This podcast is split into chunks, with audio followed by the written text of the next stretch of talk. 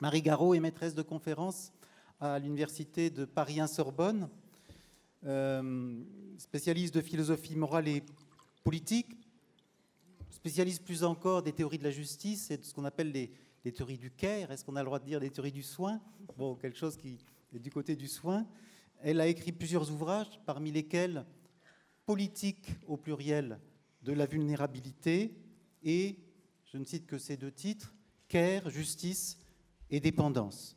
Le titre de son intervention est Pour une politique de la fragilité. Merci beaucoup, Jérôme. Euh, on m'entend bien? Oui. Euh, je voudrais commencer par remercier euh, le département de philosophie de Rennes 1 et plus particulièrement Jérôme Poré pour cette invitation ainsi que les Champs Libres pour l'organisation de ce très bel événement. Alors je vais commencer en précisant que j'ai euh, changé mon titre, mais voilà, le, le, sujet reste quand même le même. Et donc cette intervention est intitulée Pourquoi avons-nous besoin d'une politique de la vulnérabilité? Et qu'entendre par là? Alors, dans un livre que je crois très important pour la philosophie morale et politique contemporaine, et qui s'intitule Un monde vulnérable, la philosophe américaine John Tronto, que l'on considère comme l'une des principales contributrices du courant des éthiques du care, donc, euh, ou soin, effectivement, écrit la chose suivante. La vulnérabilité a d'importantes conséquences morales. Elle apporte un démenti au mythe selon lequel nous serions des citoyens toujours autonomes et potentiellement égaux. Supposer l'égalité entre les humains laisse de côté d'importantes dimensions de l'existence. Alors j'ai choisi de placer cet extrait en ouverture de mon intervention parce qu'il me permet d'emblée de faire deux remarques. La première est de nature terminologique. Comme vous le voyez, Tronto parle dans cet extrait de vulnérabilité plutôt que de fragilité. Alors ces deux termes se recoupent, hein, bien évidemment. Tous deux indiquent en effet que ce qui est désigné comme fragile ou vulnérable est susceptible de se briser, d'être altéré, détruit. Cependant, ces deux termes diffèrent aussi, il me semble, en ce que la fragilité rapporte cette possible brisure, ce possible effondrement, à une propriété intrinsèque du sujet. C'est en raison de sa constitution spécifique que le sujet est fragile, qu'il peut être abîmé, détruit. Le terme de vulnérabilité, qui renvoie étymologiquement à la capacité paradoxale qu'a le sujet d'être blessé, comme le soulignait Ricoeur dans son article Autonomie et vulnérabilité, ce terme donc a une extension plus large et surtout attire notre attention sur autre chose, je crois, que le terme de fragilité. Car si un sujet peut être dit vulnérable, ce n'est pas uniquement en raison d'une propriété intrinsèque qui serait la sienne.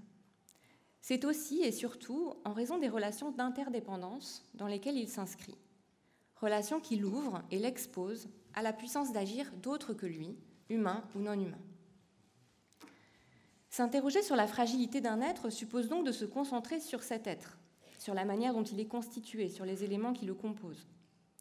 S'interroger sur la vulnérabilité d'un être commande en revanche d'élargir l'enquête et de se pencher non pas seulement sur ce qui fait qu'un être est tel qu'il est, mais aussi sur les relations qu'il entretient avec ce qui n'est pas lui et dont pourtant il dépend.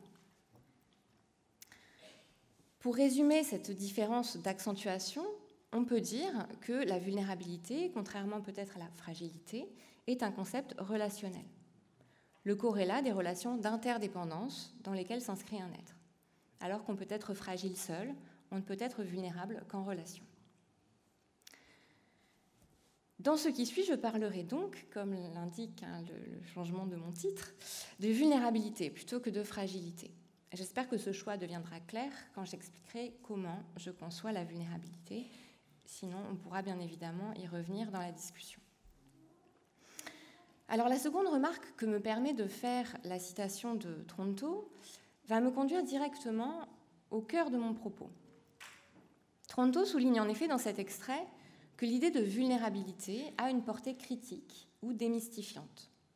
Elle permet de mettre à nu, de remettre en question dans un même mouvement des représentations qui sont ici qualifiées de mythes. Un mythe est un ensemble de représentations agissantes par le biais desquelles une collectivité se pense elle-même et met en récit les finalités qu'elle poursuit, les valeurs auxquelles elle souscrit. Mais un mythe peut aussi être une représentation illusoire qui masque une partie de la réalité qu'elle cherche à signifier et qui ainsi empêche de penser, de questionner. Ce que suggère alors Tronto est l'idée suivante. En venant mettre au jour comme tel le mythe de l'égale autonomie des citoyens, mythe sur lequel se sont fondées les sociétés libérales modernes et dont les théories classiques du contrat social offrent un bon aperçu, le concept de vulnérabilité permettrait de repenser ce que nous sommes, ce serait là sa portée ontologique, la manière dont nous nous rapportons les uns aux autres, ce serait sa portée morale, et la manière dont nous vivons ensemble, ce serait là sa portée politique. La thèse de Tronto peut alors être résumée plus simplement. Selon elle, et je m'inscrirai ici dans son sillage, il serait temps que nous arrêtions de nous penser uniquement comme des êtres autonomes. Parallèlement, il serait temps que nous nous interrogions sur ce que masque une telle idée et sur ce que rend possible l'ignorance qu'elle produit. Autrement dit, hein, il serait temps que nous reconnaissions notre vulnérabilité. Non pas pour renoncer au projet d'autonomie ou à l'idéal d'égalité, mais pour prendre la mesure de leurs difficultés, pour comprendre à quelles conditions il peut être possible de s'en approcher et pour nous donner ainsi les moyens de les réaliser effectivement. S'il importe de prendre en compte la vulnérabilité, notre vulnérabilité, c'est donc pour nous permettre de créer une communauté dans laquelle nous serions toutes et tous, et quelles que soient nos positions dans l'espace social, en capacité d'exprimer ce qui nous importe, de vivre conformément à une telle idée, dans le respect de la même possibilité offerte à autrui. Tel pourrait être le projet d'une politique de la vulnérabilité dont on comprend alors qu'elle n'est pas renoncement au projet d'autonomie caractéristique de la modernité, mais approfondissement de sa signification et de sa compréhension de ce que ce projet donc engage. Alors pour préciser cette idée et euh, indiquer selon quelle modalité une telle politique pourrait trouver éventuellement à se concrétiser, je procéderai dans cette communication en trois moments. Dans un premier temps, je reviendrai sur le sens de la catégorie de vulnérabilité, sur la manière dont je la comprends, car si l'enjeu d'une politique de la vulnérabilité est de prendre acte et de répondre à celle-ci, de la reconnaître donc, alors il importe dans un premier temps de savoir de quoi on parle. Dans un deuxième temps, je reviendrai sur les raisons pour lesquelles une politique de la vulnérabilité est requise et sur les finalités qui pourraient être les siennes. Enfin, dans un troisième et dernier moment, je reviendrai sur certaines des institutions qu'une telle politique pourrait chercher à promouvoir et dans lesquelles elle pourrait s'incarner. J'en viens donc à mon premier moment, qui porte donc sur euh, les visages de la vulnérabilité et la manière dont je propose de comprendre euh, cette catégorie. Donc dans la perspective où je me place, et je pense que ce propos fera écho à beaucoup de choses qui ont déjà été dites au cours de ces deux journées, la vulnérabilité désigne d'abord une condition existentielle commune, qui résulte de la situation d'exposition et de dépendance dans laquelle les sujets humains se trouvent, à l'égard d'une altérité qu'ils ne maîtrisent jamais entièrement, avec laquelle ils sont nécessairement en relation et qui est toujours susceptible de leur porter atteinte. Être vulnérable en ce sens, c'est donc être ouvert de façon constitutive à la possibilité d'être affecté par une altérité dont on dépend. C'est être toujours en partie hors de soi, pour reprendre le très beau titre d'un très beau texte de Claire Marin. La vulnérabilité suppose de ce point de vue une passivité essentielle, ainsi qu'une absence d'autosuffisance et de maîtrise de ce qui arrive, qui sont profondément ambivalentes, puisqu'elles nous ouvrent tout autant à la possibilité de la souffrance qu'à la possibilité de l'attachement. Cette vulnérabilité s'enracine dans la nature même de l'existence humaine, et d'abord dans le fait que nous sommes des êtres corporels ou incarnés, porteurs de besoins que initialement nous ne pouvons satisfaire seuls, dotés de capacités qui ne sont pas d'emblée fonctionnelles et qui ne le seront pas indéfiniment, assujettis au passage du temps, à l'expérience de la douleur et de la maladie, vivant sous l'horizon de la mort. Le corps n'est cependant que l'un des fondements de notre vulnérabilité qui s'enracine tout autant dans la dimension relationnelle de l'existence humaine, c'est-à-dire dans le fait que nous dépendons d'autres que nous pour devenir nous-mêmes.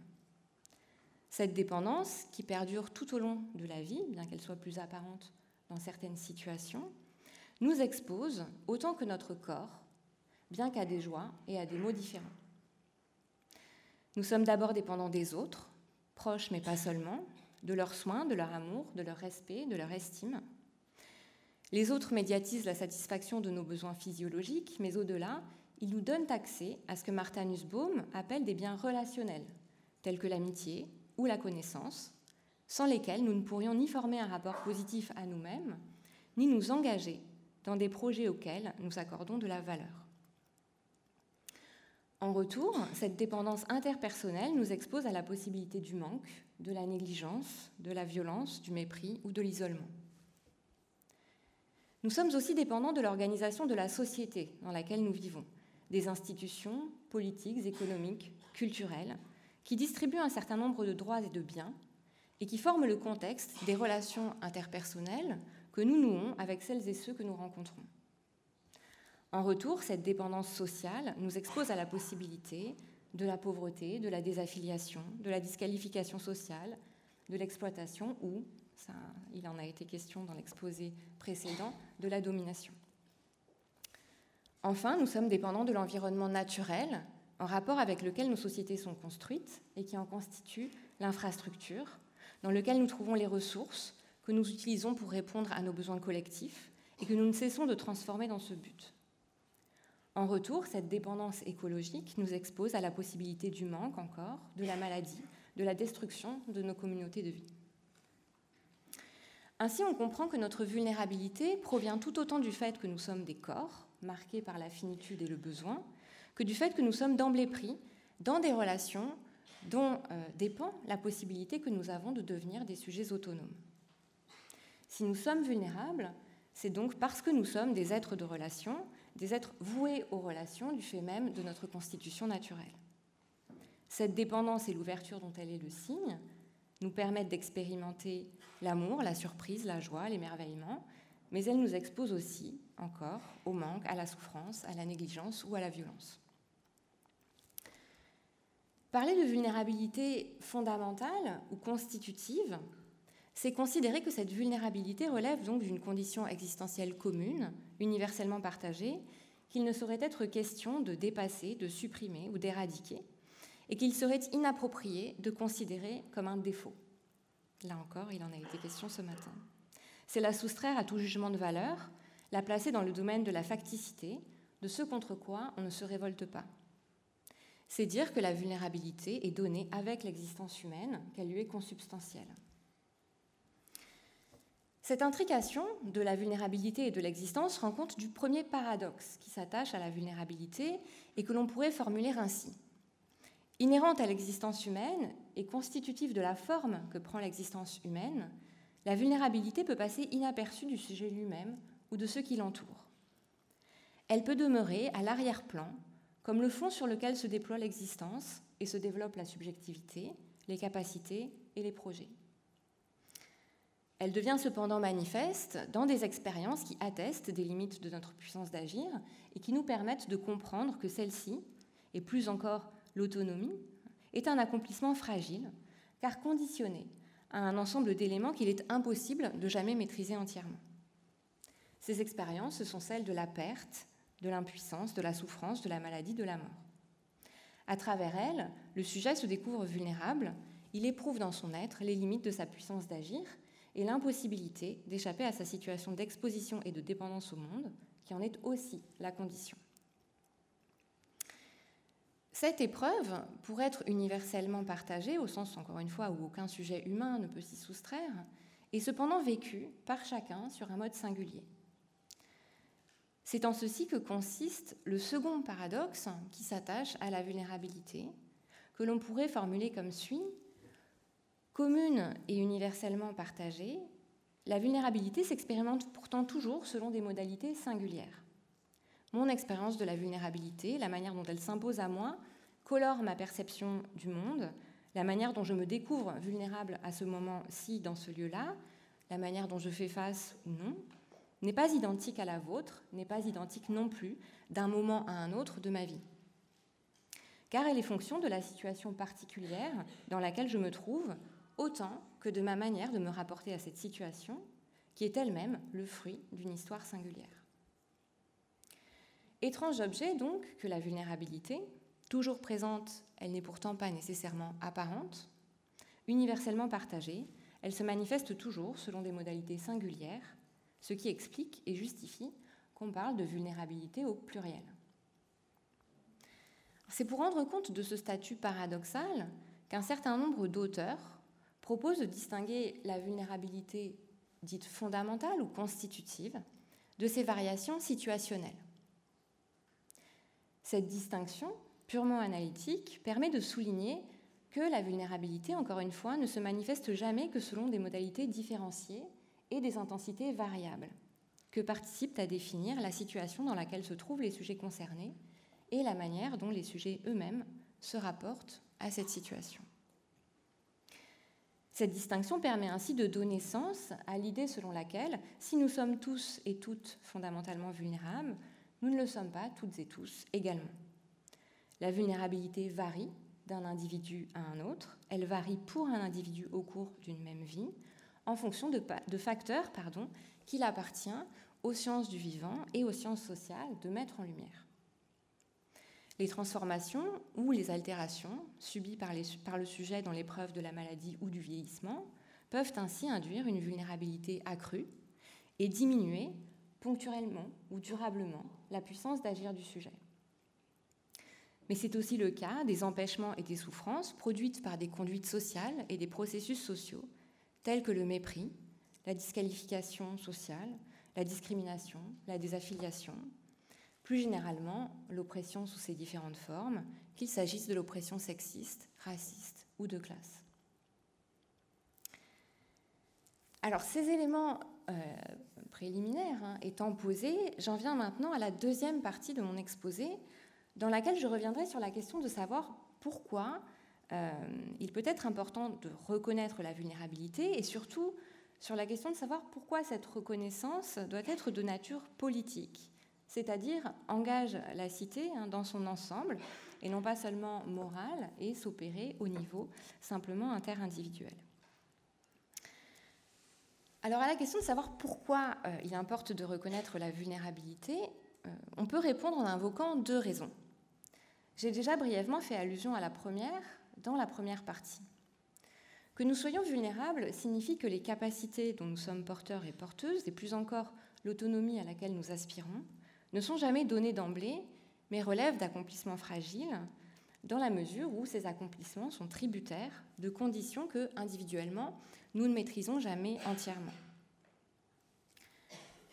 Reconnaître l'antériorité de la vulnérabilité sur l'autonomie, sa présence permanente au cœur de toute vie humaine, permet alors de préciser le sens même de l'idée d'autonomie et de se rendre compte en particulier de deux choses.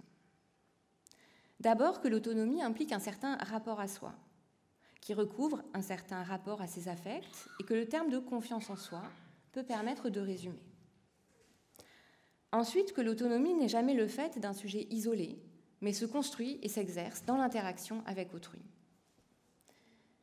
Cela permet ensuite d'approfondir la compréhension que l'on a de l'autonomie et de mettre en évidence certaines de ses conditions nécessaires, positives et négatives. Positivement, il apparaît que le développement et l'exercice de l'autonomie supposent d'être inscrits dans des relations pérennes de soins et de reconnaissance réciproque. Négativement, qu'il demande d'être protégé de formes de privation et de violence, physiques ou symboliques, susceptibles de compromettre le développement d'un sens personnel de son intégrité physique et psychique.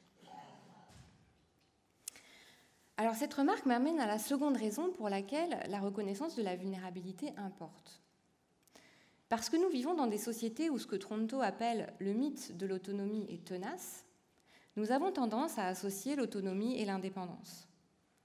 Nous avons tendance à concevoir l'autonomie, en outre, comme une capacité intrinsèque que suffirait à atteindre le développement de nos capacités cognitives individuelles.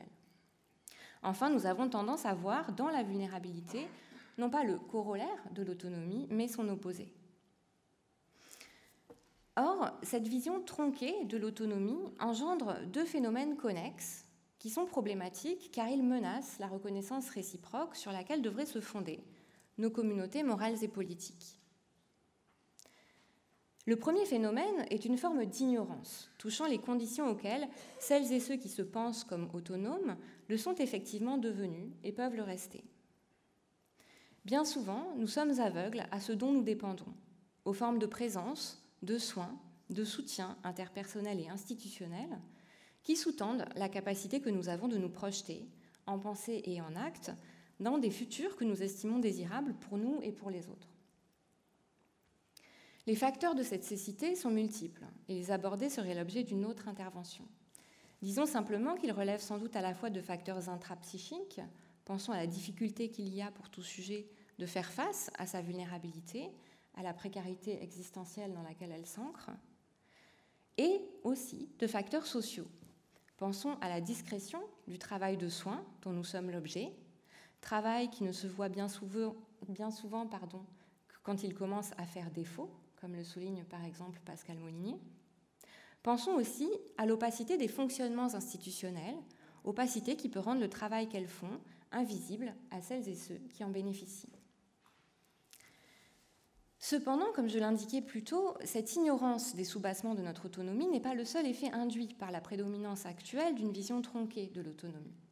Celle-ci a en effet pour corollaire la disqualification de celles et ceux qui sont identifiés comme vulnérables et qui, pour cette raison, sont positionnés comme autres, c'est-à-dire comme des objets de mépris ou comme des objets de pitié, mais en aucun cas comme des semblables.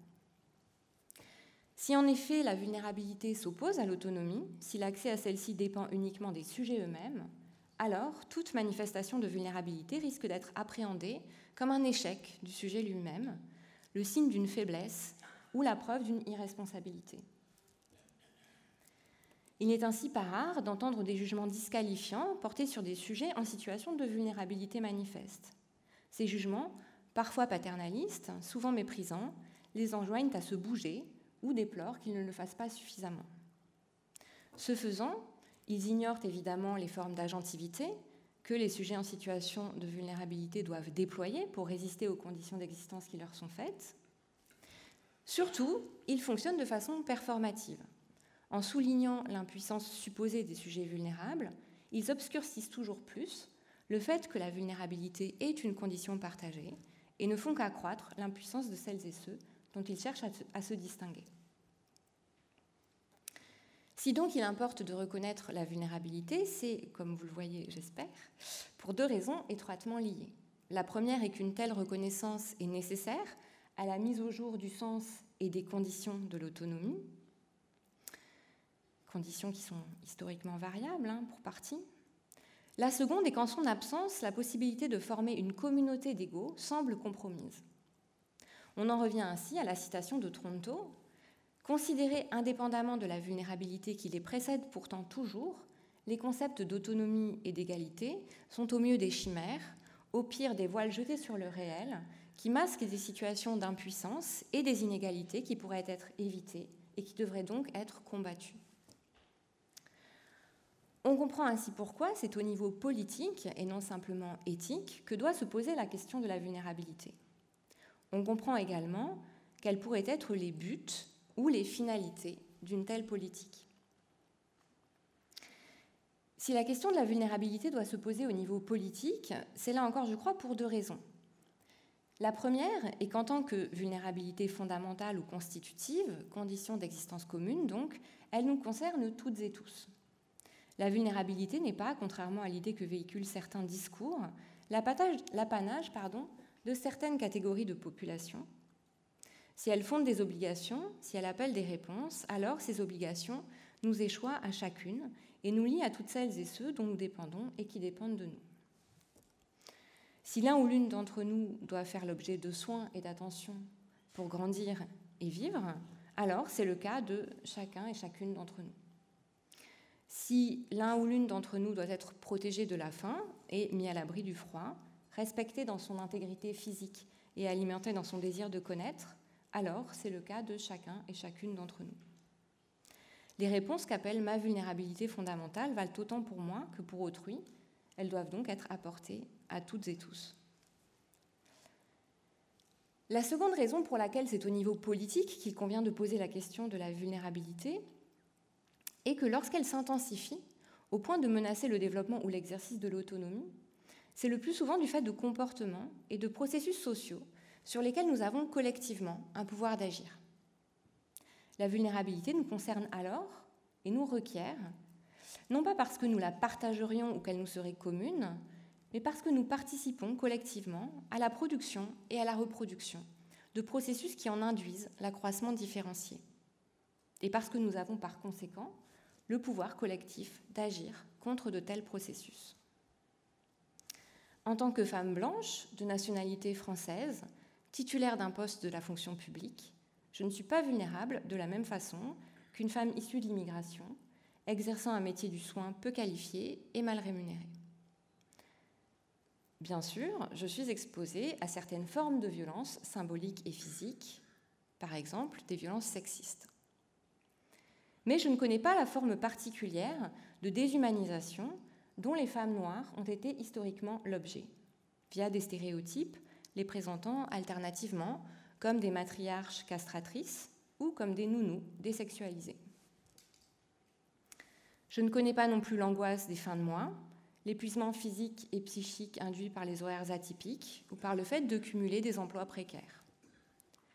J'ignore aussi ce que signifie le fait de ne pas pouvoir se déplacer librement et sans demander l'aide de proches, parce que la grande majorité des espaces, publics comme privés, ne sont pas pensés pour des personnes se déplaçant, par exemple, en fauteuil roulant.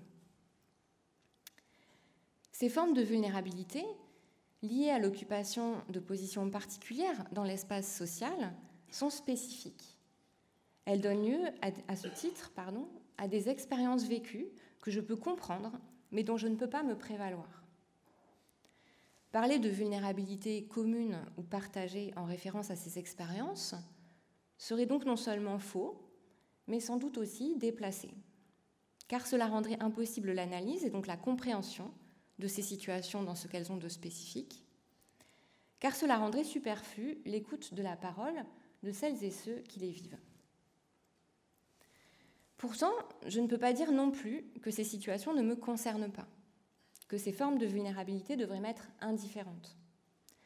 Car je vis dans un monde qui participe à les produire, ce même monde dans lequel vivent et dont dépendent aussi celles et ceux qui en font l'expérience ou l'épreuve. Que je le veuille ou non, que je l'ai initialement choisi ou non, ma position dans ce monde dépend donc aussi de leur position.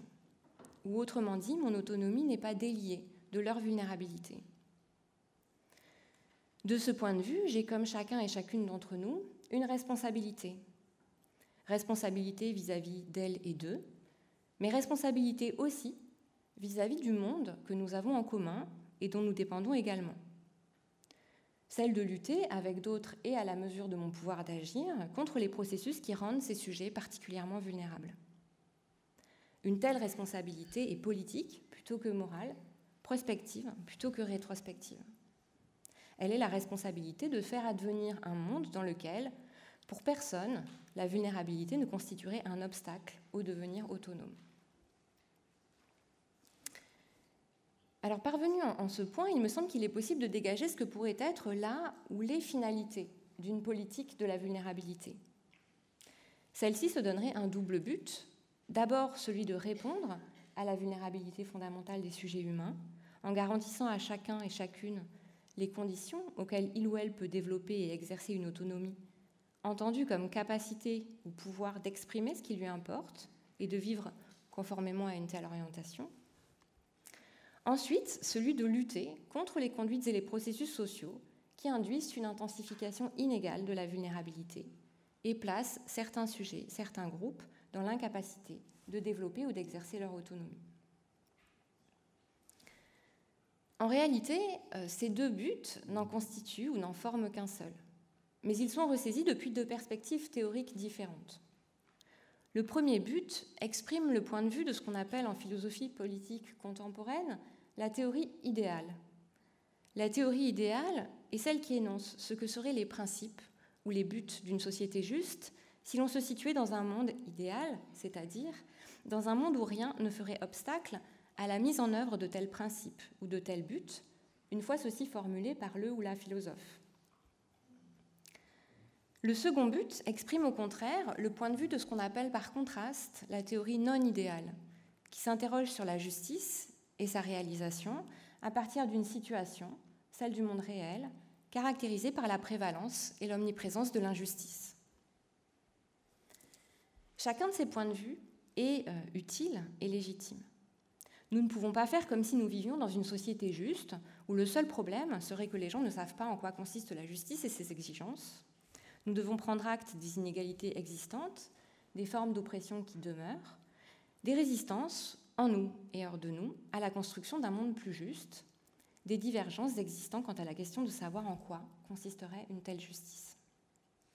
Si nous ignorons là en effet la manière dont les choses sont, nous ne pouvons espérer les changer. Mais dans le même temps, nous ne pouvons pas ne pas nous référer à des normes idéales de justice. Nous ne pouvons pas faire comme si ces normes n'étaient déjà pas partiellement réalisées hein, dans les sociétés existantes. Nous vivons dans des sociétés marquées par des inégalités massives. Nous ne cessons pourtant d'affirmer que nous sommes égaux. Et il ne s'agit pas là simplement d'un discours idéologique destiné à masquer les inégalités de fait. C'est une manière d'affirmer ce que nous voulons et ainsi de le faire advenir. Au commencement du contrat social, Rousseau, dont il a aussi été question tout à l'heure, écrivait qu'il lui fallait prendre les hommes comme ils sont et les lois telles qu'elles peuvent être. Le ou la philosophe politique n'a pas d'autre choix que de se mouvoir dans cet écart entre l'existant et le souhaitable, écart qui définit le champ du possible et ouvre l'espace de l'action politique. Alors si l'on en revient à la question de la politique de la vulnérabilité, cela signifie qu'il nous faut tenir les deux points de vue ensemble viser l'autonomie sans jamais perdre de vue qu'elle est toujours celle d'être vulnérable, conserver l'idée que nous sommes toutes et tous vulnérables, tout en prenant acte du fait que nous ne le sommes pas toutes et tous également. Certes, me direz-vous, mais concrètement, qu'est-ce que cela peut bien euh, vouloir dire? Alors c'est à cette question que j'apporterai quelques éléments de réponse dans un dernier moment. Dans celui-ci, je me concentrerai sur un aspect central, à mon avis, d'une politique de la vulnérabilité, qui est donc la question du care ou du soin, de l'accès au care et de l'organisation du travail de care. J'évoquerai aussi plus brièvement, et simplement en réalité, en finale, la question de la démocratie et de l'inclusion des citoyens dans des processus démocratiques devant permettre de mettre au jour les expériences différenciées de la vulnérabilité et de délibérer collectivement sur les manières adéquates d'y répondre. Comme on le verra, ces deux exigences, celle d'un égal accès au care et celle d'une démocratie vivante, sont étroitement liées. Alors je commence par la première. Pour vivre des vies dotées de sens, qui leur permettent d'exprimer encore une fois ce qui leur importe, les êtres vulnérables que nous sommes avons besoin de care. Nous avons besoin d'être l'objet d'attention, qui est une première manière de traduire cette notion, hein, et d'être l'objet de soins d'autres personnes personnes concrètes. C'est vrai quand nous sommes enfants, quand nous traversons des épisodes de maladie ou quand nos facultés déclinent du fait du processus de vieillissement, mais c'est vrai aussi tout au long de nos vies. Quand nous sommes adultes, nous avons besoin d'être considérés et reconnus comme des sujets corporels et affectifs. Nous avons besoin d'avoir accès à des institutions et à des pratiques de soins qui viendront soutenir et étayer notre autonomie, de façon ponctuelle ou durable. La crise du Covid-19 a mis en évidence la persistance de cette vulnérabilité fondamentale au cœur de vie classiquement considérée comme autonome. Elle a mis en lumière, dans le même temps, l'importance et la, centralité des institutions du CARE, ces institutions auxquelles nous prêtons peu attention en temps ordinaire, car elles semblent aller de soi, et qui rendent pourtant possible le développement et l'exercice de notre autonomie. Je pense aux institutions médicales, bien sûr, mais aussi aux institutions médico-sociales, aux institutions sociales, à l'école, et plus généralement à l'ensemble des métiers dont l'objet est de venir en aide, d'assister ou d'accompagner les gens à différents moments de leur vie. Il est évident qu'une politique de la vulnérabilité devrait soutenir de telles institutions et les pratiques de soins dont elles sont le lieu, au nom de la vulnérabilité qui nous est commune, au nom du fait que l'existence humaine est nécessairement une existence incarnée et relationnelle. Plus généralement, elle devrait promouvoir l'instauration d'un service public étendu de la petite enfance, d'un système de santé publique permettant l'accès de chacun à des soins de qualité et d'un système de sécurité sociale universel et étendu, couvrant les risques accidents, maladies, chômage et vieillesse, mais aussi handicap et dépendance. Cependant, ce n'est pas seulement le principe de l'accès de chacun et de chacune à un care de qualité qu'une politique de la vulnérabilité devrait défendre. L'analyse de la manière dont fonctionnent les institutions du care qui existent dans les sociétés libérales contemporaines révèle en effet deux problèmes dans la mise en œuvre du care, auxquels une politique de la vulnérabilité devrait donc chercher à remédier. La perspective de la théorie non idéale vient ici compléter celle de la théorie idéale. Le premier problème est que celles et ceux qui sont aujourd'hui chargés de prendre soin des autres sont l'objet d'une invisibilisation et d'une dévalorisation systématique. Quand le travail de care est effectué dans le cadre familial, il reste le plus souvent considéré comme la responsabilité des femmes, qui doivent alors concilier travail de care domestique et travail salarié, ou qui peuvent être contraintes de se mettre en retrait de l'emploi salarié pour faire face à leurs obligations domestiques de care. Aux femmes reviennent ainsi le plus souvent le soin des enfants en bas âge, le soin du foyer, le soin des proches dépendants, qu'ils soient malades, âgés ou en situation de handicap. La médiatisation récente de ce qu'on a appelé le problème des aidants a attiré l'attention sur les effets d'épuisement physique et psychique induits par cette répartition inégale des responsabilités de care. Répartition que l'on doit comprendre à l'aune d'un double phénomène, la division euh, des sphères privées et publiques d'une part, la domination patriarcale qui s'est exercée sur les femmes d'autre part, qui a déterminé et continue d'influer sur l'organisation d'un grand nombre des activités sociales sur lesquelles reposent nos sociétés. Depuis une cinquantaine d'années, on assiste cependant à un processus de défamilialisation du care. Nombre des activités de care qui étaient traditionnellement prises en charge dans le cadre du foyer ont été externalisées et sont désormais effectuées dans des institutions publiques ou dans des organisations privées. Ce processus n'a cependant ni remis en cause l'assignation prioritaire des activités de care aux femmes, ni permis de, revaloriser ces activités. Ce sont en grande majorité des femmes issues des classes populaires, souvent racisées, et qui n'ont que rarement bénéficié de formations adéquates, qui prennent soin de nous, de nos enfants et de nos aînés, à l'école, à l'hôpital, dans les maisons de retraite, dans les centres sociaux et médico-sociaux. Ce sont elles qui nettoient nos foyers et les bureaux dans lesquels nous travaillons. Leurs emplois sont des emplois peu ou pas qualifiés, mal rémunérés, aux horaires atypiques. Les effets de cette dévalorisation structurelle du travail de care sont nombreux elle peut paradoxalement empêcher les travailleuses de care de prendre soin comme elles le souhaiteraient de leurs propres proches. Mais elle peut aussi dégrader considérablement la qualité du care reçu pour celles et ceux auxquels il est destiné, en mettant les travailleuses dans l'impossibilité de bien faire leur travail, faute des conditions matérielles et institutionnelles requises pour ce faire. Je vous renvoie sur ce point, là encore, au travail de Pascal Molinier. Si l'enjeu d'une politique de la vulnérabilité est de répondre à la vulnérabilité de chacun euh, et de chacune, pourvoyeuse de care incluse, il va de soi qu'une telle situation doit être transformée. Comme l'ont souligné de nombreuses théoriciennes du care, je pense à Joanne Tronto que j'ai citée plus tôt, mais aussi à Evelyn Nakano-Glenn, à Eva Feder-Kitay, prendre au sérieux la vulnérabilité des êtres humains, faire de sa reconnaissance effective le critère d'une société juste, implique de prendre soin de celles et ceux qui prennent soin des autres.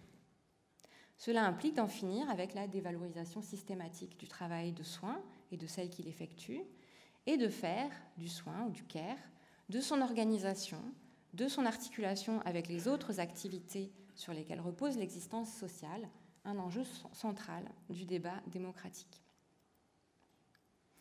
Alors cette remarque me permet d'introduire tout à la fois le second problème que révèle l'analyse de l'organisation actuelle du travail de care et le second élément sur lequel une politique de la vulnérabilité devrait, euh, selon moi, insister. Si l'on prend la question du care non plus du point de vue de celles et ceux qui l'effectuent, mais du point de vue de celles et ceux qui en sont les destinataires, il apparaît en effet aussi que les choses pourraient et devraient être singulièrement améliorées. Là encore, l'actualité nous offre malheureusement de la matière à penser. Le livre publié l'an dernier par le journaliste Victor Castanet sur le groupe Orpea, Les Fossoyeurs, a révélé de manière extrême la difficulté récurrente qu'ont les personnes en situation manifeste de vulnérabilité à se faire entendre. Des institutions dans lesquelles elles vivent ou qui interviennent auprès d'elles, plus généralement de la société dans son ensemble. Tout se passe comme si le fait d'être considéré comme vulnérable vous excluait de la communauté politique ou vous marginalisez à l'intérieur de cette communauté. Dès lors, vous devenez un objet de préoccupation, éventuellement un objet de sollicitude et de soins, parfois un objet de crainte. Mais que votre parole puisse avoir droit de citer au même titre que celle de tout autre est manifestement une gageure. Cette manière de se rapporter aux personnes en situation de vulnérabilité manifeste, cette manière de ne pas les considérer, découle sans doute de l'opposition entre autonomie et vulnérabilité qui est au cœur de nos imaginaires sociaux. Elle produit cependant des effets en retour à deux niveaux. Elle empêche que le soin dont ils font l'objet, quand c'est le cas, soit effectivement ajusté à leurs besoins. Plus largement, elle contribue à maintenir la fiction d'une frontière entre les vulnérables et les autres, et elle empêche ainsi que soient collectivement posées et débattues les questions de savoir quels besoins comptent, quels besoins doivent être considérés comme prioritaires, et comment, collectivement, nous souhaitons et nous pourrions y répondre. Pour que ces questions, centrales dans la perspective d'une politique de la vulnérabilité, puissent être posées et puissent trouver des réponses, il est nécessaire de faire du CARE une question centrale du débat démocratique. Mais pas seulement. Il est aussi, et tout autant, nécessaire d'approfondir la démocratie, c'est-à-dire de développer, dans les différentes sphères de nos vies sociales, des pratiques d'écoute et de prise de parole qui permettent à chacun et à chacune de retrouver du contrôle sur sa vie et de s'ouvrir aux expériences différentes des autres. Tant la compréhension de ce qu'est la vulnérabilité et de ce qu'elle engage, que la détermination des réponses qu'il convient d'y apporter collectivement passe par cet approfondissement de la démocratie. Je vous remercie de votre attention.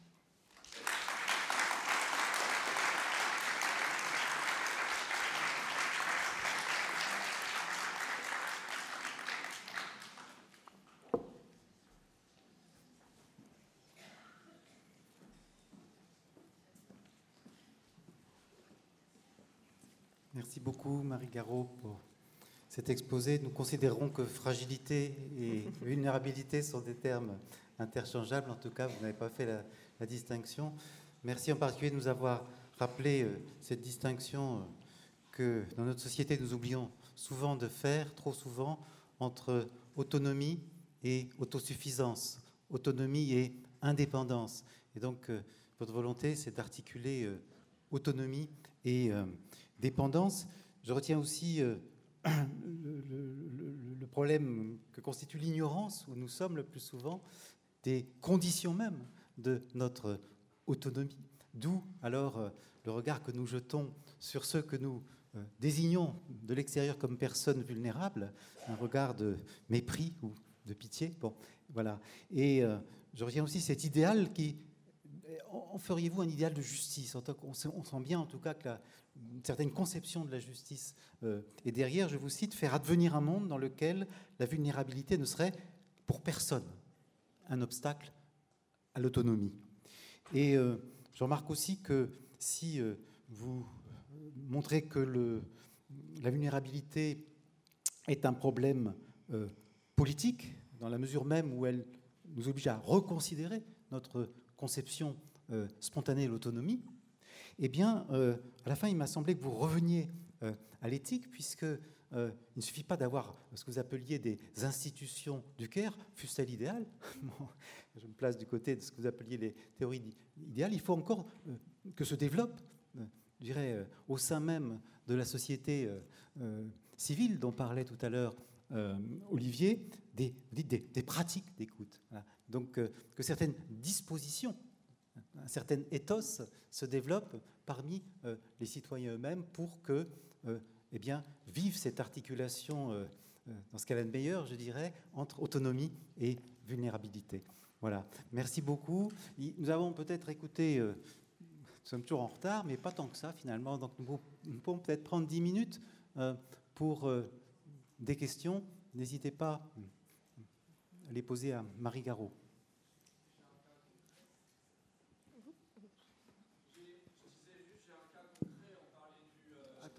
On va, vous donner un micro. Ça fait peur. Euh, désolé. Euh. merci de, me prêter attention.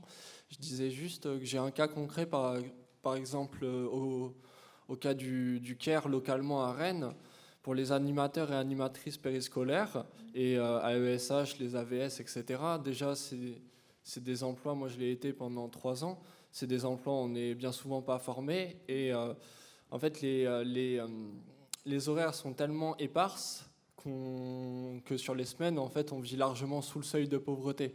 Encore, ça peut passer quand tu es jeune, bon, c'est très précaire, mais effectivement, on a des mères de famille, etc. Il y a plein de gens dans ces situations-là qui, euh, en fait, ça me fait bizarre le micro, par contre.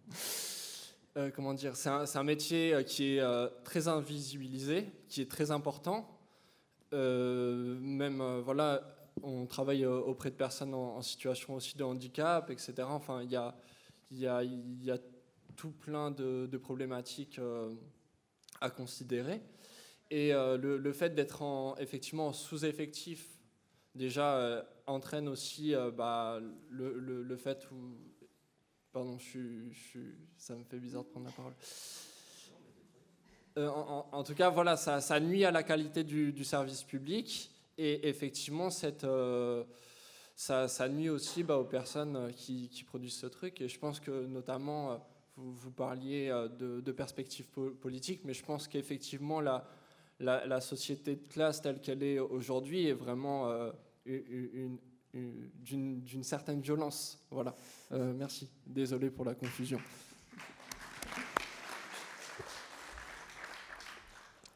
Bah, merci beaucoup pour votre intervention. Oui, c'est vrai que les micros, ça fait peur.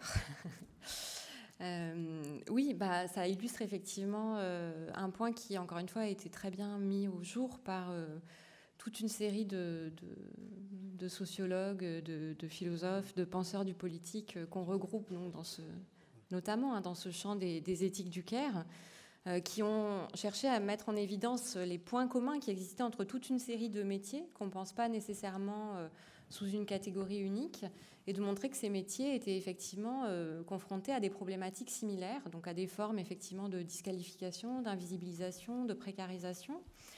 Ce qui est effectivement paradoxal puisque nous reposons toutes et tous sur l'existence de ces métiers. C'est-à-dire que bon, là, vous citez les, les assistants euh, périscolaires, effectivement, euh, n'importe quel travailleur ou travailleuse qui fait des horaires je dirais, classiques et qui a des enfants en responsabilité n'a d'autre choix que de laisser ses enfants au temps périscolaire euh, à midi ou après l'école. Euh, et, donc, évidemment, là en l'occurrence, hein, euh, l'autonomie de la personne salariée dépend hein, effectivement de, ce travail qui est fait avec, avec ses enfants.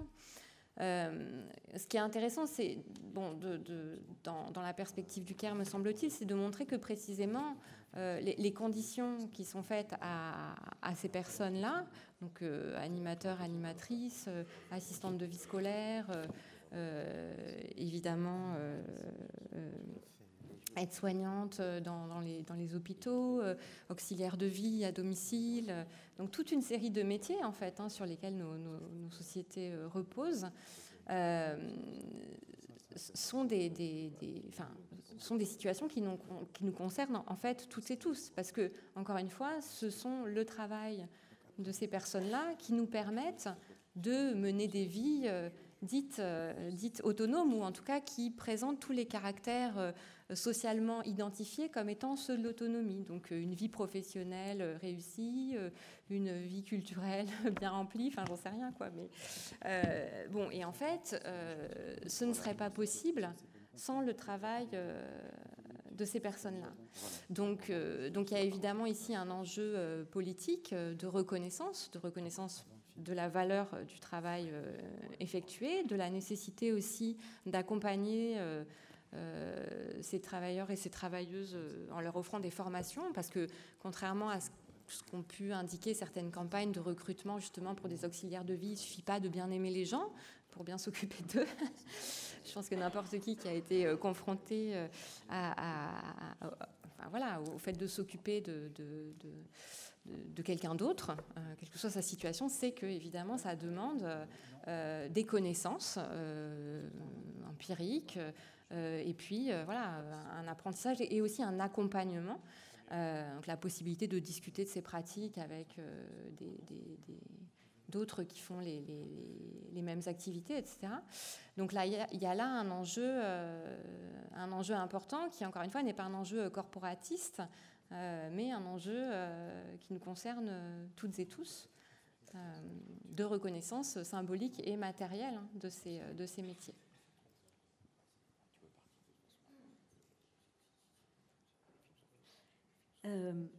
moi, je, je, vous remercie pour, pour votre intervention qui me touche énormément. Et euh, en tant que maman d'un enfant en situation de handicap, euh, vous m'apportez un éclairage euh, très précieux concernant le, mythe de l'autonomie qui s'oppose à la vulnérabilité. Et, je vais vous expliquer pourquoi.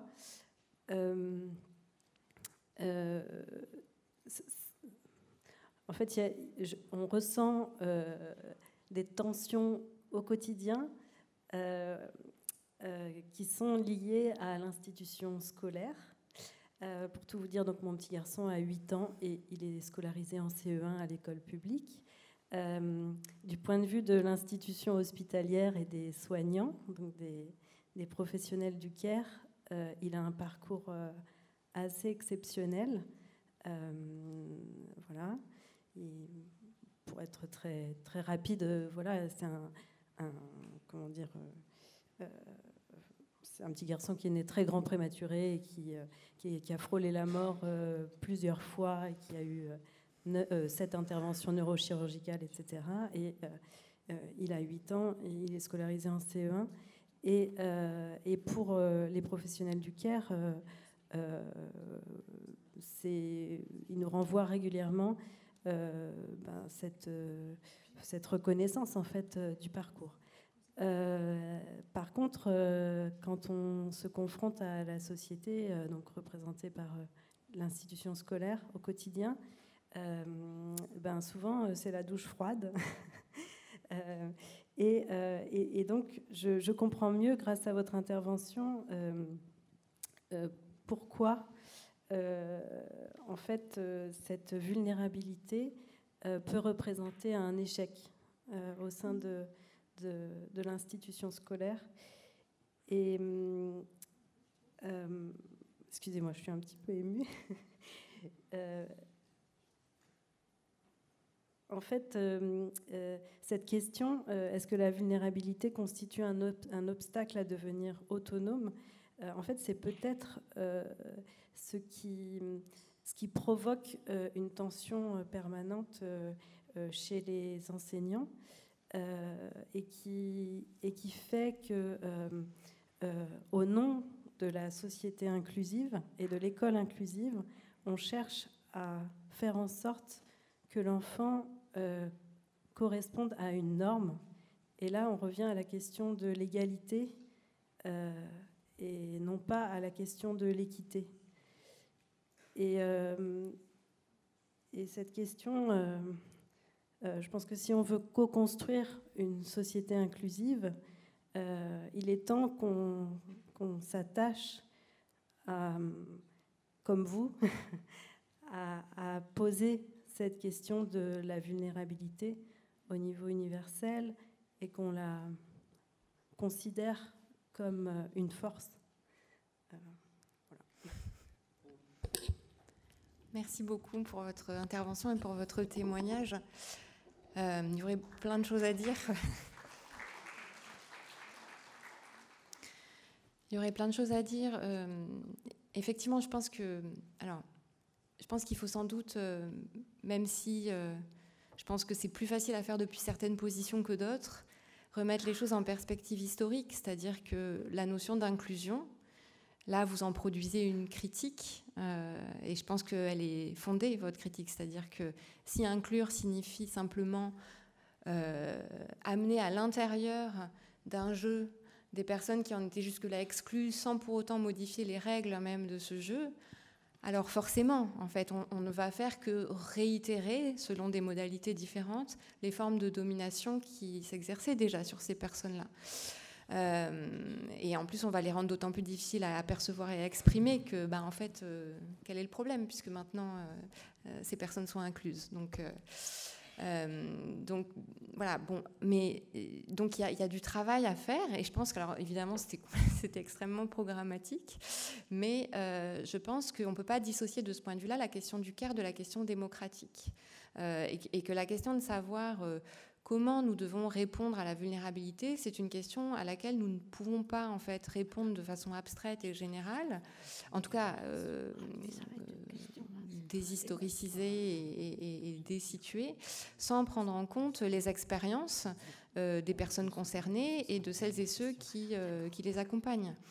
Euh, donc ça veut dire qu'il euh, faut sans doute repenser aussi euh, la manière dont nous construisons nos politiques publiques, la manière dont nous les évaluons, la manière dont on a, on a parlé de démocratie tout à l'heure, mais et, Jérôme faisait référence aussi à la question des dispositions, c'est-à-dire que moi je, je, pense que la coopération ça, ça s'apprend par la pratique, et donc il faut dans toutes nos institutions sociales, en réalité, euh, à l'école, euh, dans les hôpitaux, et c'est évidemment aussi en train déjà de se faire sous des impulsions législatives euh, qui sont appréciables, mais, on est au début du processus, démultiplier les lieux dans lesquels on est en position de se confronter effectivement, et parfois de façon douloureuse et, compliquée, au point de vue d'autres qui pourtant sont animés comme nous du désir de trouver des règles pour fonctionner ensemble. Ces règles ne préexistent pas. Euh, donc il faut, il faut bien les, les, construire, euh, les construire ensemble. Et pour ça, il faut mettre les mains dans le, dans le cambouis. Mais donc on a besoin d'institutions qui, qui, rendent ces pratiques-là possibles. Euh, et en même temps, on a besoin de citoyennes et citoyennes qui, qui, soient disposés à le faire. Mais donc là, on retrouve un, on retrouve un cercle classique de la philosophie politique, c'est-à-dire bah, il, faut, il faut forger ces dispositions-là. Euh, et, en même temps, ces dispositions-là, bah, elles, elles, sont celles qui devraient permettre de donner naissance à ces institutions-là. Mais, euh, mais donc, il faut. Euh, en fait, bon, à un moment donné, il faut y aller, quoi, pour parler simplement. Et y aller en étant. et, y aller toutes et tous depuis nos positions, c'est-à-dire on a, euh, comme j'essayais de le dire, une responsabilité par rapport euh, à un monde qui nous est commun, euh, mais qu'on habite depuis des positions différentes, et ces différences aussi modulent les responsabilités qu'on a. donc voilà, mais, du coup, merci pour votre témoignage. Nous prendrons une dernière question, brève autant que possible. Marie, si vous voulez bien répondre aussi brièvement, le temps presse un petit peu. Madame. Oui, c'est vraiment euh, des questions. C'est pas un témoignage, c'est une question, peut-être deux, mais très brève. Premièrement, vous avez parlé des petits métiers, là, dernièrement, de ces petits métiers qui tiennent la société. Or, pendant les confinements et pendant le Covid, j'avais le cœur qui se serrait quand j'entendais les boueux arriver à 5 heures. Mon médecin, lui, me recevait en visio parce qu'il avait peur. Mais les boueux, ils étaient dans la rue à ramasser les poubelles. Or, qu'est-ce qu'ils sont payés, ces gens-là? C'est des petits salaires qui nous font vivre. Bon, c'est une évidence. Bon, question brève aussi. Croyez-vous que l'égalité, vous avez parlé beaucoup, euh, on l'a entendu souvent, mais vous l'avez très bien dit, de l'égalité entre hommes et femmes. Vous avez reparlé de femmes au foyer, etc. Bon, croyez-vous que si on était vraiment, peut-on être vraiment égaux puisqu'on est différents? Et puis le mystère de l'amour, c'est qu'on soit différent? Si on nous supprime ça, la vie va être bien triste. Mais croyez-vous qu'on peut, que la société serait moins vulnérable si on était vraiment égaux dans les tâches, tout au moins? Voilà. Bon, alors, répondre rapidement à tout ça, c'est vraiment une gageure. Donc, euh, oui, sur le paradoxe que vous soulignez au début, hein, sur euh, la, non-reconnaissance, y compris euh, économique, hein, monétaire, de, ces métiers dont, encore une fois, pourtant, on dépend absolument. Et c'est pas du tout une image que de dire ça. C'est effectivement un paradoxe qui doit nous interroger euh, politiquement euh, et collectivement. Sur, alors, sur l'égalité homme-femme, la, la, différence est un fait, et des différences, il en existe tout un tas entre les individus. L'égalité, c'est une norme. Donc l'égalité n'implique pas la suppression de la différence l'égalité. Et ensuite, l'égalité en soi, euh, quand on a dit égalité, bon, comme, comme on dit certains, euh, la question c'est égalité de quoi euh, et donc, de mon point de vue, l'égalité qui importe, c'est l'égalité, bon, évidemment juridique, mais aussi politique, c'est-à-dire la capacité égale donnée à chacun de pouvoir participer au débat démocratique et à la prise de décision concernant les, voilà, les, règles qui, nous gouvernent collectivement. Ensuite, il y a d'autres types d'égalité. Bon, par exemple, effectivement, on peut parler d'égalité dans la répartition de certains biens ou de certaines responsabilités. de mon point de vue, bon, on, vient aussi d'une histoire qui a effectivement euh, euh, assigné aux femmes un certain nombre de tâches, euh, qui a empêché ces femmes de se, de se, de se consacrer à d'autres types d'activités qui étaient plus socialement valorisées. moi, je pense que beaucoup de ce qu'on appelle aujourd'hui les activités de care sont des activités qui sont extrêmement importantes, qui requièrent beaucoup d'intelligence de la part de celles et ceux qui les mettent en œuvre, qui peuvent être des activités extrêmement gratifiantes, même si elles sont aussi des activités extrêmement difficiles. Donc moi, je ne suis pas, si vous voulez, pour que... Euh, pour, m'affranchir absolument de, toute activité de, de D'ailleurs, je ne pense pas que ce soit possible. Hein. mais par contre, je, considère qu'à un moment donné, si le fait que d'autres considèrent que moi, je devrais euh, euh, m'occuper de l'ensemble de ces activités, bah forcément, ça va m'empêcher de faire d'autres choses. Donc l'enjeu, c'est ça aussi. L'enjeu, c'est de permettre aux, individus de se projeter euh, dans des activités euh, qui, leur plaisent, quoi, qui leur, euh, tout en sachant qu'il existe un volant d'activités sociales dont on ne peut pas se passer. Donc ces activités-là, il faut qu'on trouve un moyen de les répartir entre nous toutes et tous de la façon la plus, la plus juste possible. Alors, juste, ça ne veut pas dire que, cette répartition sera nécessairement strictement égale. Mais en tout cas, il faut qu'on euh, on puisse avoir un, débat sur cette question. Merci beaucoup, Marie. Merci.